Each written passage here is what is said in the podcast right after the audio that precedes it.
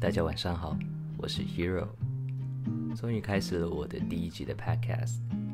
今天就让我简单的介绍这个频道的内容吧。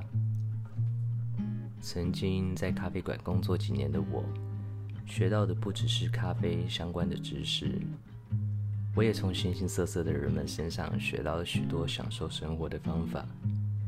所以对我来说，咖啡馆不只是一个提供饮食的地方。更像是我内心所憧憬的质感生活的一个缩写空间，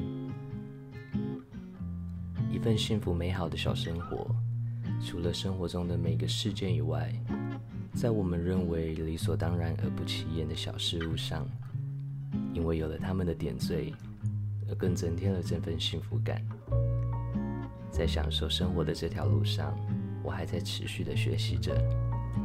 也希望在未来，日常咖啡馆这个频道，能够像是我所期望的自己的咖啡馆一样，能够与身为是顾客又是朋友的你们，互相分享、互相学习。